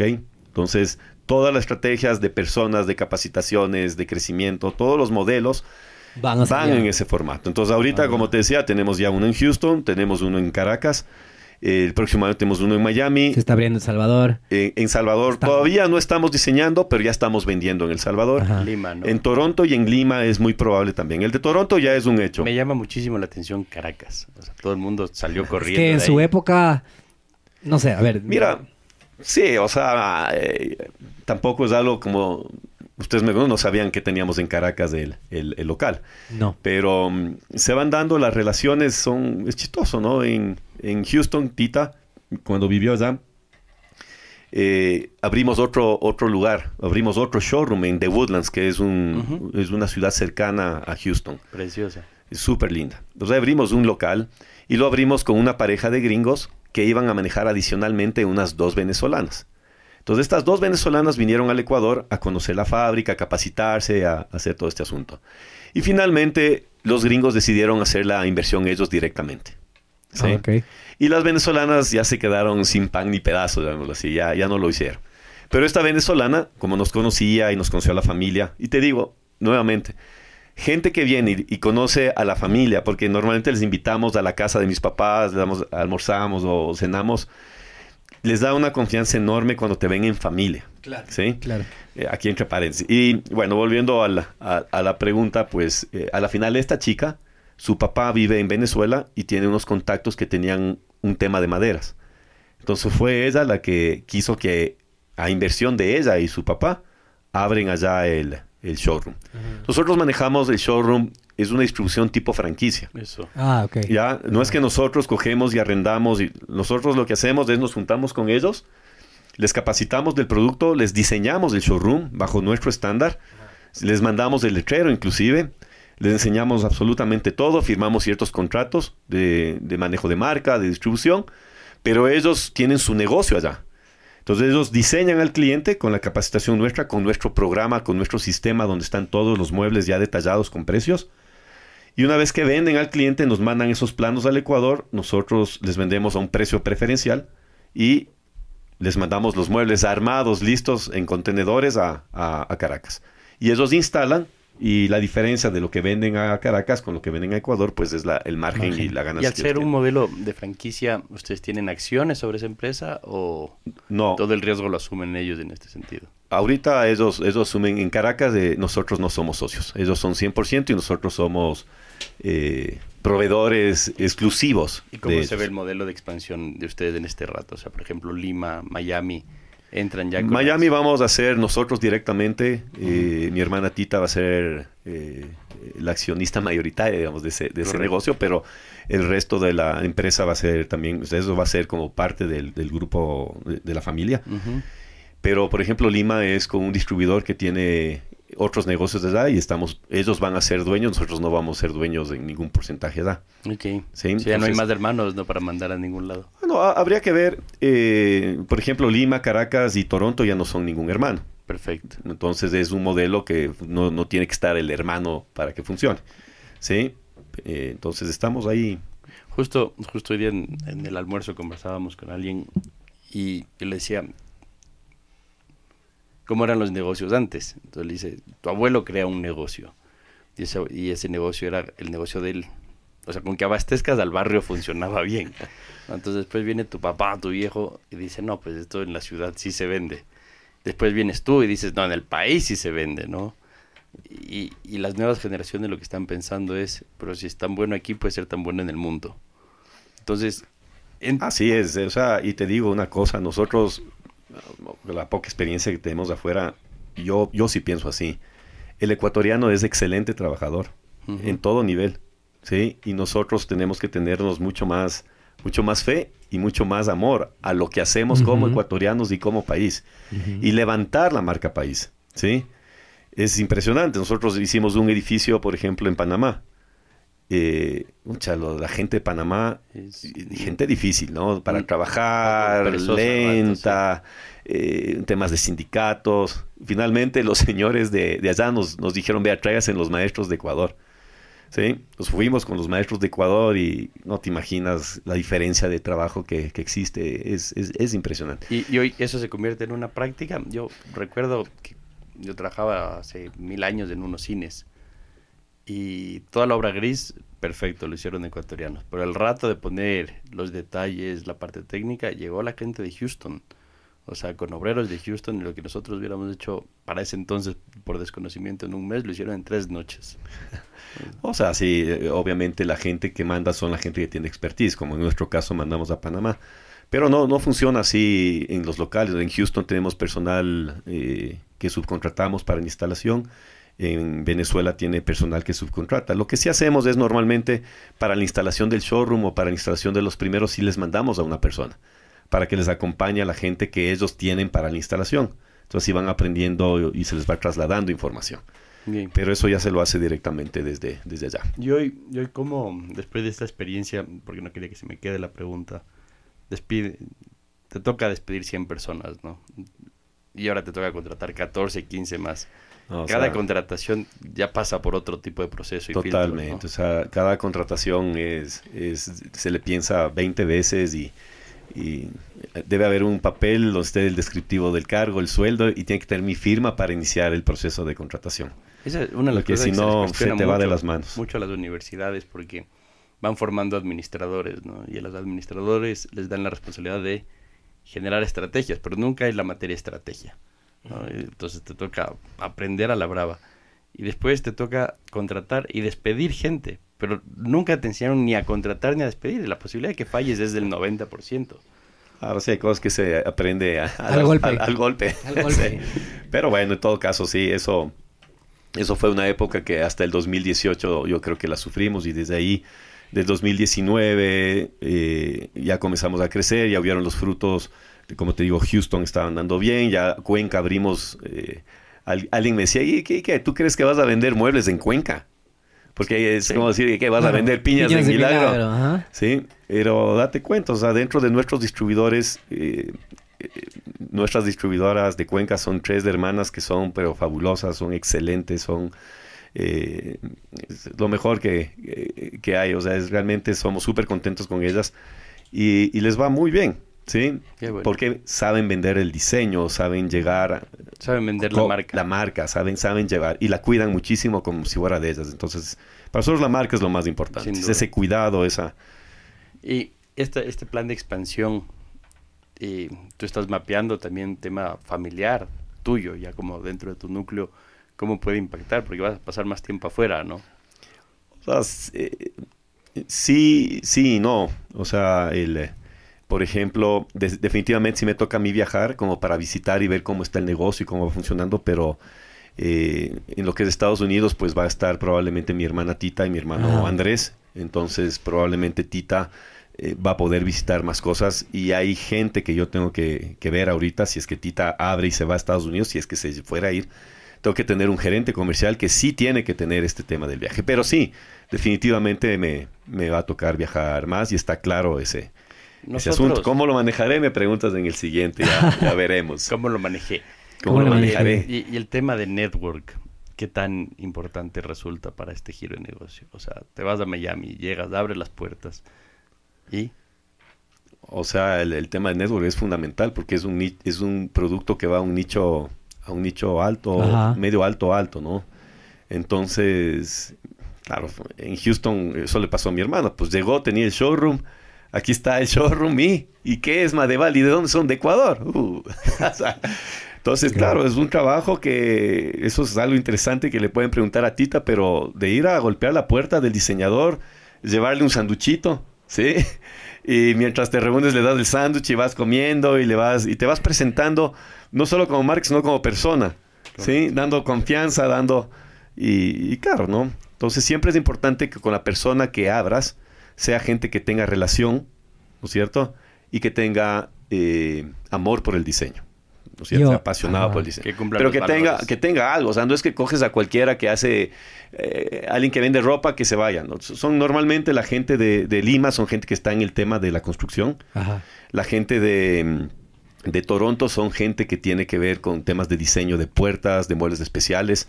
Entonces vamos encontrando, porque sí te abre eso, sobre todo el primer año, que es importante el flujo de caja de cada showroom, que ya tengas ventas aseguradas. sin duda. ¿Cómo te impactó a ti la pandemia? O sea, a nivel de pensar fuera de la caja, a nivel de que se te acerquen proveedores. O sea, ¿cómo? Verás, los primeras dos meses creo que bajé 10 libras. Creo que todos, ¿no? Entonces te impactó positivamente. Positivamente para estar fit. De 10 a 15 y me sentía enfermo y, y absolutamente preocupado porque el costo fijo de las 100 Tantas. X Correcto. personas eh, era terrible y otra vez entró el tema de a quién tengo que sacar y cómo vas. Entonces otra vez ahí, ahí despedimos, eh, o sea, despedimos, sacamos, ahí negocié con cada uno de los 30, 30 personas. Eh, con 25 logré negociar, con 5 no. Los 5 sí llegué a juicios este año, ya solventamos, llegamos a acuerdos y estamos. Y sí, fue, fue terrible porque no sabíamos qué pasaba, nos juntábamos con mis hermanos a ver cómo nos movíamos, qué vendíamos, hagamos un tema de internet, comencemos a vender los muebles de escritorio, Online, acuerdo, los muebles de oficinas para las casas y comenzamos a, a pensarle, a darle vuelta y- entonces me acuerdo que era. Pero como la gran lección yo te digo, yo creo que es bueno innovar, pero hay que mantenerse lo que eres y en donde estás, ¿no es cierto? Entonces, finalmente, más bien nos quedamos dentro de lo que somos, lo que, lo que hacemos. También me impactó positivamente la, la pandemia porque con los proveedores, con todo el relajo de los años anteriores, pues tenía todavía refinanciamientos eh, eh, que me había llevado y con la pandemia me ayudó a refinanciar nuevamente. Sí, es el refinanciamiento del refinanciamiento que pasó. Pero- Pero que fue un, como- fue un refinanciamiento obligado y con mucha Y lógica. a ¿no todo es cierto? mundo le tocaba porque le hacían Y, el uno y- del y- otro. y de hecho fue, fue obligado no porque eh, me aproveché, no porque No, no, lo fue- necesitábamos. pasó a O sea, todos. fue terrible esa- esos dos, tres primeros meses. Pero gracias a Dios, inmediatamente después de los tres, tres meses ya comenzaron nuevamente las ventas, comenzaron nuevamente a moverse. Y más bien ya estábamos con ese impulso y, y medio como que el impulso lento, pero comenzó a andar. Entonces terminamos un 2020 con números positivos. Qué bien. O sea, no, no me imaginé, pero a la final salimos, salimos bien. Claro que teníamos sueldos reducidos, eh, Claro, todos más ajustaditos. todo apretados de ajustados, correa. nuevamente todos como organización, desde Los obreros no, porque ellos no, no, no, se les puede ajustar eh, con, con, los sueldos que ya son, pero toda la parte administrativa y los gerentes, pues, con mayor porcentaje. Entonces, todo coherente, porque si no, no, no tiene sentido. Oye, yo me quiero saltar, de, no de cuáles andamos, pero tiene, tiene que ver con esto. Em, y te quiero preguntar a ti como gerente, y, y nosotros que somos, mm, entre otras cosas, publicistas, tú, ¿por qué crees que la gente compra Madeval? ¿O por qué crees, o sea, qué es lo que le convence a la gente cuando quiere comprar una cocina? ¿Se va por los acabados, el look and feel de cómo ven los muebles o de lo que se imagina que va a pasar en esa cocina, como la experiencia de la cocina? Sí, yo creo que son varios, varios temas, pero uno de los temas es que si yo te quiero vender aquí con mi computadora y te diseño lo más lindo y lo más hermoso, eh, vas a estar contento de mi atención y de mi servicio. Pero el día que tú pisas el showroom, ¿sí? Y entras a una cocina real, tamaño real. Real, ¿no es cierto? Y, le vives a, lo que estás ahí. Dices, yo quiero esto para mi casa. O sea, eh, yo quiero esto. En este caso. Y más bien ahí, ahí, vienen, ahí vienen los temas donde, claro, a veces se emocionan y dicen, quiero, y quiero todo, ¿no? Y quiero, porque tenemos, dentro de nuestros productos tenemos productos que te pueden salir a, un buen precio, ¿no es cierto? Eh, es decir, no le pones tanto herraje, tanta luz, tantos sistemas electrónicos. Porque tú tienes ahora... hay cosas que son más funcionales, ¿no? Sí, tú tienes cosas que tú topas la puerta y se abre solita. Sí, sí. o le ves durito y se abre. O, desde tu celular tú puedes coger y, dimerizar las luces de los muebles de cocina y cosas así. ¿no? Hay, hay mil cosas. LEDs escondidas, no sé Entonces, eh, yo te diría que el showroom es un tema súper importante donde tú le demuestras o le enseñas al cliente lo que estás hablando. ¿Crees que eso, te, te, corto ahí porque te quiero añadir algo extra? ¿Crees que eso, por ejemplo, es lo que le pasa a IKEA? Que tiene un e-commerce del San Madres, pero la gente al hacer este recorridito, eh, de cierta forma, pasa por el cuarto. Forzado, ¿no? Un recorridito forzado. Ni tal, hay gente que le encanta. Hay yo, gente amo. yo amo.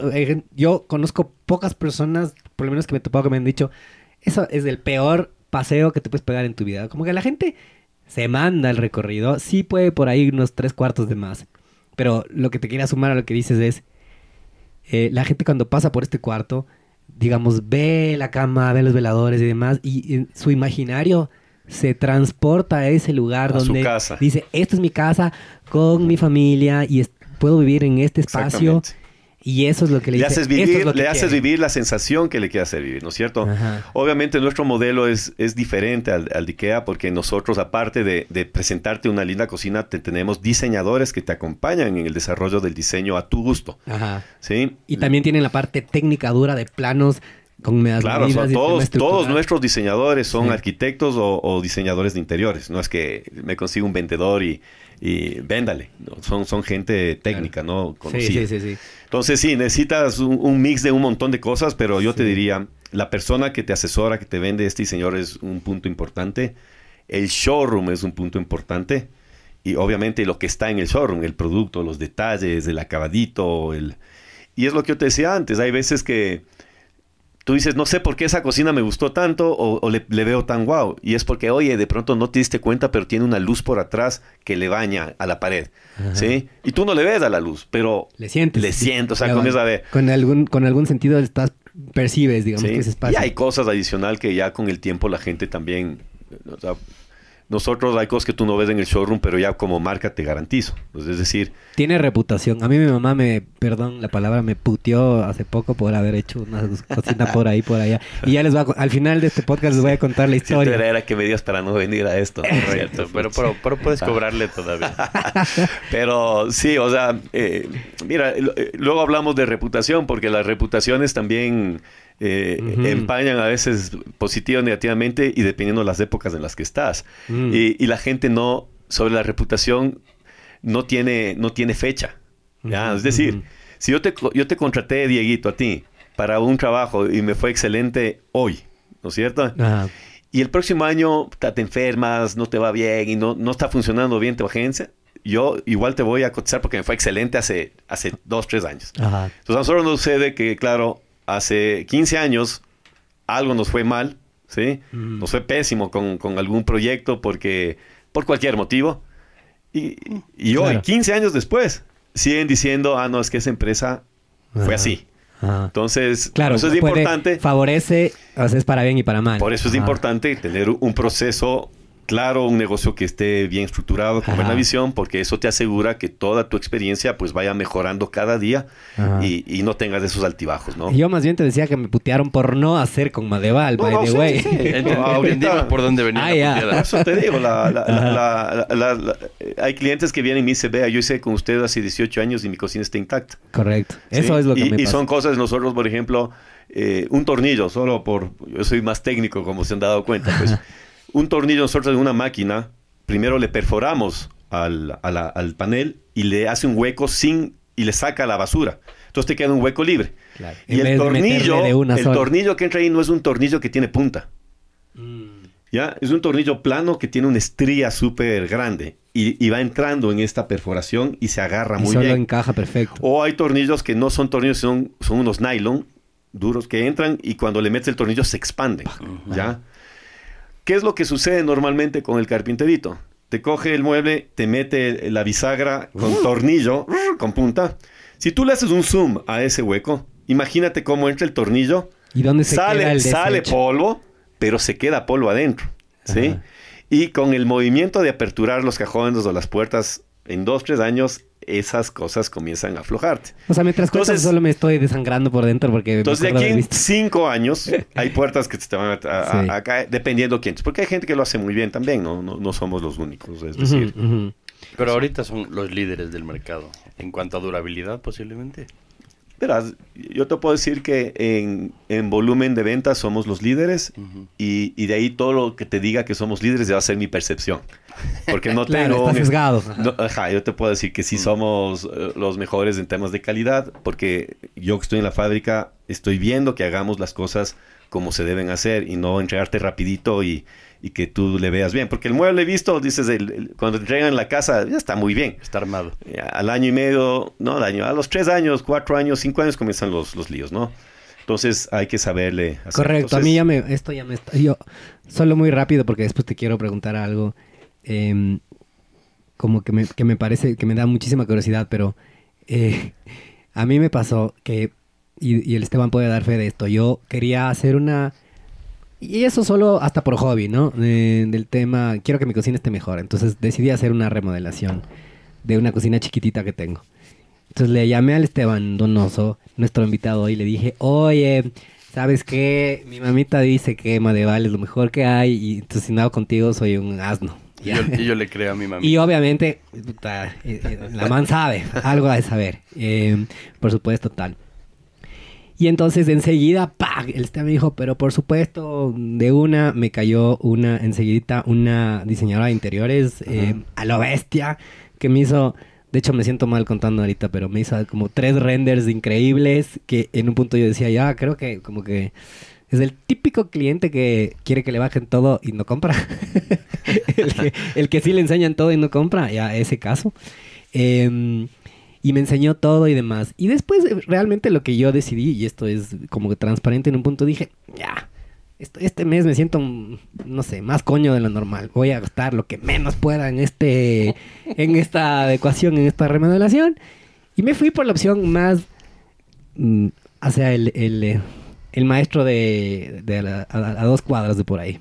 Eh, y la verdad es que ya, hice... ya- ya con las ideas que te dimos, además. Claro, cogí los renders y le dije, vea, tome esto, esto es lo que... ti-". No, no. Qué crack. Eh, no, la, finalmente le hice hacer como que lo menos... O sea, sí me cambié algunos muebles, no, no había mucha vaina. Eh, y me fui medio como que hágame la remodelación ahí. Y, y lo que en verdad lo que te dice la gente de que lo barato te sale caro es... No puede estar más... Debería eso escribirse en piedra, en mármol, en la cosa, en el material más perdurable de la Sí. historia. Porque te digo que no, ni un año pasó. Ah, ya, ya, ya, están, tuviste lío. ya están pelados los cajones y verás, abre un cajón y ya se choca con el otro. Eh, y entonces lo que me pasó es que verás, me animé a hacer con, con este, estos maestritos de esta vaina y dije, bueno, de una vez hágame el closet, pues ya que está aquí, con lo que le sobró, por poco haga unos cajones por ahí. Bueno, abres el cajón, ¡prac! se da con el otro, la riel está mal y ya se despostillo. Y hay, hay un tema adicional en este, en este punto, verás. Ya más allá de, de que el gasto y de- después de pronto te tocará cambiar alguna cosa y demás. Yo he tenido justo ahorita un par de amigos que han estado comprando casas. Ajá. ¿sí? Estaban comprando casas. Y de hecho yo también vendí mi casa. Entonces vamos desde el punto de vista de comprador. Entonces, claro, uno de ellos me dijo a Colita, a ver la casa, a ver, que me quiero comprar, a ver, ¿qué le ves? Entonces, claro, cuando tú entras, obviamente ves el barrio, ves que se vea bonita la casa, Ajá. pero cuando entras comienzas a ver, ¿qué ves? No preguntas, oiga, eh, ¿qué cemento le puso? no, No, ves los acabados. Comienzas a ver los acabados. Entonces, Acabados. por ejemplo, ves, ves las ventanas. Pues dices, ah, ve, estas ventanas eh, habían sido alemanas, le dijo el señor ese rato. eh, no sé si sean alemanas, pero eran europeas y súper bien puestitas. Tenía creo que nueve años la, la, la casa La casa. esa, ¿no? De ahí los muebles, el cliente chistoso le cogió y le dio un documento de una garantía nuestra. Y se mira, De los muebles Madeval. de Madeval, esos son muebles Madeval. Aquí le, Wow. le- le enseño, tengo la garantía, ya tenían siete, ocho años los muebles. Ajá. Yo no dije nada, obviamente. Calladito. Pero a la final, el, cl- el cliente que va a comprar la casa ve el tipo de piso que tiene, Sí. ve la ventana, que, ve los muebles que estén todavía, date cuenta, nueve años y la, ca- la, la cocina está todavía a la moda. ¿Sí? Ajá, ajá. Sin ningún problema. Y O sea, está, y, y está impecable. y- y está funcionando bien, o sea, los cajones, los cajones, eh, con freno, eh, es decir, entonces, cuando tú haces una inversión de este estilo, Sí. que te las darás una, dos o tres veces en la vida, dependiendo, Correcto. más allá de lo que estás ahorrando y que luego te sale más caro, cuando tú quieres vender, Ya. ahí recuperas, Sí, sí. ¿sí? Ahí recuperas. Ajá. Claro, ahí recuperas eso y Pero, más. pero yo creo también que es... es- es- Yo voy a demoler esa casa, ¿no? Eso como dato para los que escuchan. Sí, es- es- pero, pero es un tema, yo que estoy también en la parte de autos, Ajá. ¿no? Y llega, llega un rato en donde dices, le voy a arreglar para venderle. Ajá. ¿no? Sí, Entonces, escuchado. e- ese tipo de cosas son ridículas. ¿me Ridículas. Porque durante Debería- cuatro años el carro da como la problemas. mierda, ajá. Sí. Ajá. Durante cuatro años el carro dio problemas y le arreglas para que a alguien no le dé problemas. Correcto. Claro, ahora, Pero también- acá pasa lo mismo, porque finalmente son las tres cosas que utilizas todos los días. Tu cocina, tu baño y tu closet. Claro, eso Todos es a los todos días los días. Ahora, ¿qué es lo que sucede, no? Sí. El cliente está en su construcción y está en los acabados. Yo digo que se llama los acabados porque el cliente está acabado. Acabado. Ajá. Sí, totalmente. O sea, Lle- llega ya gastó en Ya- el piso, ya- ya, ya, ya está en la estructura, ya se gastó todo. Ya llega Y le- y le, gateando. y le Ajá. falta lo último, ya son los muebles. y es- Entonces, yo sí, yo sí comprendo que a Sí. veces el cliente está Ya está con la lengua afuera, Ya ya, está. no hay plata, ¿No que está cierto? acabando. Entonces, nuevamente, pues ahí viene el tema de siempre tener cabeza fría, cabeza dura y saber en qué sí te gastas, en qué no te gastas. Y como te digo, al arquitecto que te fue a visitar o la arquitecta que te diseñó y te sí, hizo- sí. si es que tú le, le comenzabas a decir, oiga, quíteme estas luces, pongámosle esto, bajémoslo de aquí, vea el cajón, tenemos cuatro tipos de cajones, pongámosle uno más sencillo. Todos te damos garantía, obviamente unos son mucho más lindos que otros, Claro. en, en garantía, en, en- en sonido, en todo, Ah, pero tenemos diferentes gamas, ¿no? Tampoco nos vamos a una gama ya económica, baja, baja, porque es un negocio que tiene diseño, tiene instalación, tiene servicio, tiene showroom, entonces no, no, no me da tampoco. no para llegar. justifica, ajá. No. No es nuestro mercado, No no, nos interesa llegar allá. Perfecto, Entonces, es. es. y está bien escogido ese Bayer persona. Oye, el, el- el podcast nuestro se trata justo del box, ¿no? Entonces, y, y- y creo que implícitamente nos has contado cuántas veces has puesto la rodilla ya en, en la lona y, y le sacas. Y, y hay un tema que, que se destaca mucho en los empresarios hoy, que es la resiliencia, ¿no? O sea, el, el- el volver a decir voy a pelear un round más, el volver a, a- a- a levantarte. ¿Qué, ¿Qué te motiva a ti? O sea, que en ese rato que bajabas llorando por Miravalle, eh, O sea, eh, a ver, en esa época era desesperante, pero sí, hay que, hay que ponerle el- el- en contexto que además de ese negocio depende no solo mi familia directa, sino mis papás, mis Todos. hermanos, todos dependíamos es de una ese negocio. ¿no? enorme Entonces, responsabilidad. estaba. eh, bueno, a mí me motiva, mira, yo creo que tengo un carácter de, yo renuncio muy a muy pocas cosas, a casi nada, soy súper de, de- de darle, de darle, de buscarle opciones, de, de pensarle de otra manera, de eh, por dónde voy, sí, esto, esto avanzo, esto no, pero no, no- no está en mi mente dejarle renunciar. No está en tu ADN. No está. Y, y- y creo que los valores de, de la empresa, de, de uno, de la familia, eso perdura y, y eso te apoya. Eh, Por ejemplo, Nuevo Pan del Ecuador, en estas malas épocas, es nuestro proveedor más importante, pues los tableros son... Pues, nos hicieron una renegociación y, confiaron mucho en, mi persona, ¿cierto? Entonces, y yo no cobraba sueldos, pero les pagaba, ¿no es cierto? Entonces yo creo que esas experiencias que cuando estás mal actuaste bien, bien cuando vienen nuevos problemas, la gente te, te la gente confía de nuevo en ti. Y, y, también es, es, diferente. O sea, también tengo proveedores en los que en la pandemia estuvieron mal y nosotros ya estábamos mejor. Entonces nosotros, por ejemplo, yo les hice pagos de contado.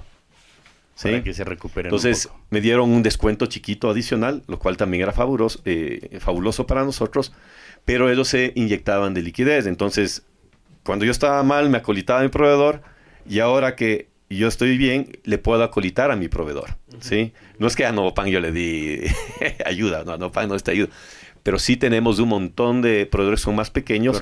Entonces la visión es, mira, aquí no es yo gano y a, la miércoles del resto.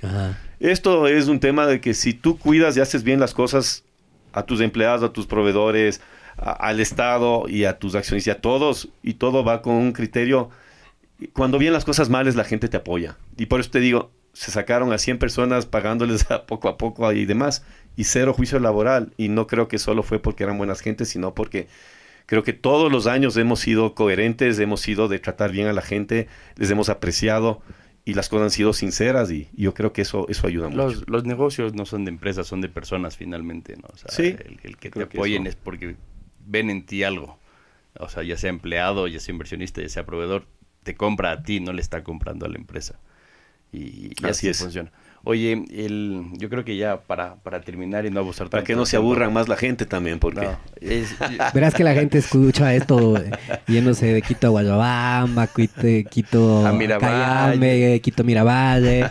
Eh, no, Quito, hay un par ahí de floricultores que escuchan esto a, los que de, entrada les mandamos saludos. Claro, a los que de una vez les mandamos saludos. Y el mail es de pautas arroba openbox.podcast por cualquier cosita. Oye, este, yo creo que hay que siempre dejar alguna lección y, nos has contado un montón, pero para quien está tratando de empezar a emprender, ¿no es cierto? ¿Qué, ¿Cuáles serían los elementos claves que tú crees que tienen que tener o que quisieras dejarles como aprendizaje? Eh, eh, uno, de lo que hemos hablado, pues siempre el valor que uno tiene, pues siempre respetarlo, ¿no? Y nunca escoger el camino fácil rompiendo esos valores, sino irte por el camino que toque ir manteniendo esos valores. Eso es uno de los temas que yo, yo recomiendo. Dos, tienen que tener una resistencia enorme a, a, los problemas, a, a, los líos, a aguantar, a saber que que no vas a tener sueldo un par de meses o yo gracias a Dios tenía a mi esposa que me, me acolitaba con su sueldo y así salíamos la empresa y, y, algún ahorro que por ahí tocó vender alguna cosa. Pero hay que tener esa, esa tranquilidad. Pero siempre tener esa visión de que el negocio va a salir. ¿Sí? Tener esa convicción. Esa energía. Esa convicción. Porque aguantarte y ya estés sabiendo que el negocio eh, técnicamente y con pasión le ves que va a salir adelante, síguele, eh, eh, métete, hay que estar ahí porque donde estás comienzan a ver las oportunidades. Si no hay esa convicción de que el negocio va a salir, de que los números no dan y que no, y que ya estás cansado y... Eh, entonces esa es la parte difícil. Cuando sí, cuando no, decir avanzo o no avanzo, pero si tienes esa convicción de que la cosa va, te va a salir. Y hay que tener paciencia. Eso es lo que yo creo. Hay, bastante paciencia. Bastante, paciencia. Hay, algún momento en donde tú podrías decir, esto es necedad y esto es... O sea, es que en el camino sí, sí, sí vienen esas dudas, pues si te pasas tres meses o dices, qué, necio que soy, ¿no? ¿Será que estoy, estoy en este punto y estoy cerca o soy un necio? exactamente, yo, me acuerdo un día en, justo en, este foro de yo que, que tenemos, a, mis amigos de, foro, les dije yo, si es que hasta diciembre no pasa esto, yo ya no doy más, o sea, que ya no daba más. O sea, ya, ya me sentía hasta deprimido, o sea, ya tenía una condición de, estar eh, físicamente y mentalmente eh, golpeado, ¿no? Entonces, pero nunca, o sea, yo sabía que era un tema de, de tiempo, o sea, de, de, de cash, de tiempo, de, porque el producto, el negocio, lo que siempre has guardado, el cuidado en el detalle, el que ya estábamos en Houston y la cosa en Houston funcionaba. Entonces tenía va- varios elementos que me decía, esto sí funciona. Esto sí funciona. O sea, no es cuestión de decir, yo crea y sí, no, ya tenía yo los datos. Hay de pruebas que hay pruebas, hay, exacto, Ajá. hay que ser... eh, ¿Y qué pasa digo- con eso que podría ser que esto no está para este mercado? O sea, no, no- nunca hubo desconfianza en el país en ese rato. Es, me encantó lo que dijiste hace un rato, ¿no? Hay que creer en lo nuestro, saber que podemos. Sí, o sea, eso sí. Yo te digo, yo, yo creo que los guardianes somos mucho mejores de lo que nos, nos consideramos nosotros mismos. Somos mucho mejores que muchos de nuestros vecinos en Sudamérica, que centroamericanos. En, en general, yo creo que somos gente de primera. Y nuestro producto es de primera. O sea, ya te digo, podemos competir con los europeos, estás contadas ahí. O sea que... Y en este, en este rato, porque, porque hay veces de estas, de estos golpes te haces más fuerte. eh, ¿Tuviste a alguien que te estuvo coachando, eh, alguien que te apoyó más fuera de tu círculo familiar? Sí, tuve la suerte en ya, ya saliendo de, eh, ya había despedido a la gente y estaba en eso de tratar de recuperar, vino eh, justo Eric Rey. ¿sí? Sí, sí. A través de justo el, el- el tema de, de mentorship, coaching, de mentorship que tenemos en, y que fue realmente un- una persona que, que me puso en claro tres, cuatro, cinco cosas. Eh, Fue súper generoso porque se reunió con, con- con mi familia a poner las cosas claras. O sea, es una persona que yo le tengo un agradecimiento y un cariño especial. Además de lo ágil y, y- y bueno que es en lo que hace. eh, y las tres, cuatro, cinco cosas que, que- que imprimió él en mí, yo digo, desde ahí fue como un punto de quiebre y ¿Cuál las fue? cosas comenzaron. ¿Cuál fue el mejor consejo que crees que te dio? Eh, fueron varios y, no fueron cosas así tan, pero tonteras como por ejemplo bajamos a la bodega y, y claro, yo decía, está desordenado. Entonces él me decía, bueno, coge un papel y pon cinco o seis cosas que quieres que ellos te cumplan, ¿sí? Y cuando bajes, solo de esos cinco hablas, cinco o seis. No hables de, 100 cosas. de cualquier cosa más. Y sobre esos cinco o seis les puedes calificar, ¿sí? Y pasado el mes o el trimestre, según la calificación, gástate un premio, ¿sí? O refuerza o cambia. Pero eso es súper claro y súper metódico en, en que las cosas sean...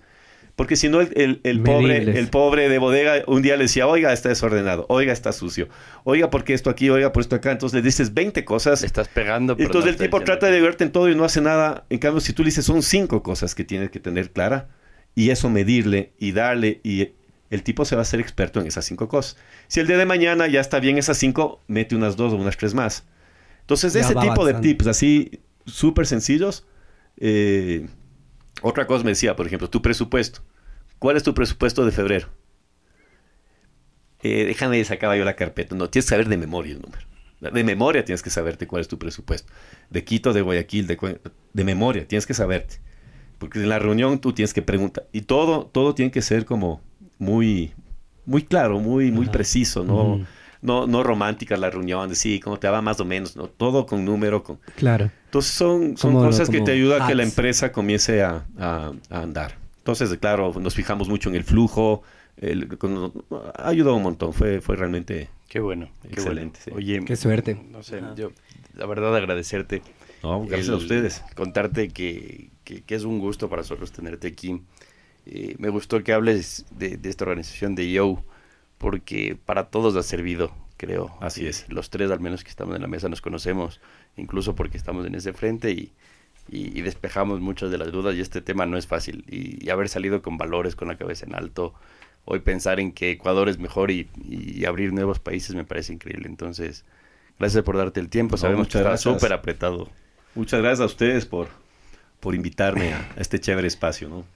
Gracias a ti, gracias por venir. La próxima vamos a estar con tu ñaña, vamos a ver. Sí, esa, No, Si no, lo no, corrobora Suena o- mal. La próxima vamos a invitar a tu hermana. esa es más divertida, la verdad. así Ajá. que ahí le van a preguntar todas las cosas de diseño y la pasión Muy bien, diseño y todos los mercados afuera, así que... No, pero Chévere. tampoco, ¿viste cómo se tira de no divertido? Y Ah. esto ha, ha- ha sido, no te has dado cuenta, pero ¿sabes cuánto tiempo ha pasado? Como una hora y pico. Yo pregunté. Así. Yo, yo casi ni hablé. A volado. Ajá, de que veas que cuando es interesante vuela el tiempo. Gracias, Esteban. Gracias, Diego. venido. Gracias, Luismi. Sí, Gracias a todos, nos vemos. Nos vemos en el próximo capítulo de Open Box. Seguro. Adiós. Adiós. Chao. Openbox llega gracias al auspicio de Walker Brand, primera consultora digital, con 13 años de experiencia. Si quieres construir estrategias y acciones tácticas a tus metas y modelos de negocio, llama a Walker Brand. Joint, el primer CBD house del Ecuador, un hub de experiencias y productos derivados del cannabis. Tuautoencasa.com. Compra tu auto 0 kilómetros en línea, con la mejor oferta sin salir de casa. Experimental, una célula enfocada a la innovación y medios digitales. Y bueno amigos, eso es todo por hoy. Recuerden que en el ring de los negocios puedes perder un round, pero la pelea continúa. Nos vemos en el próximo capítulo.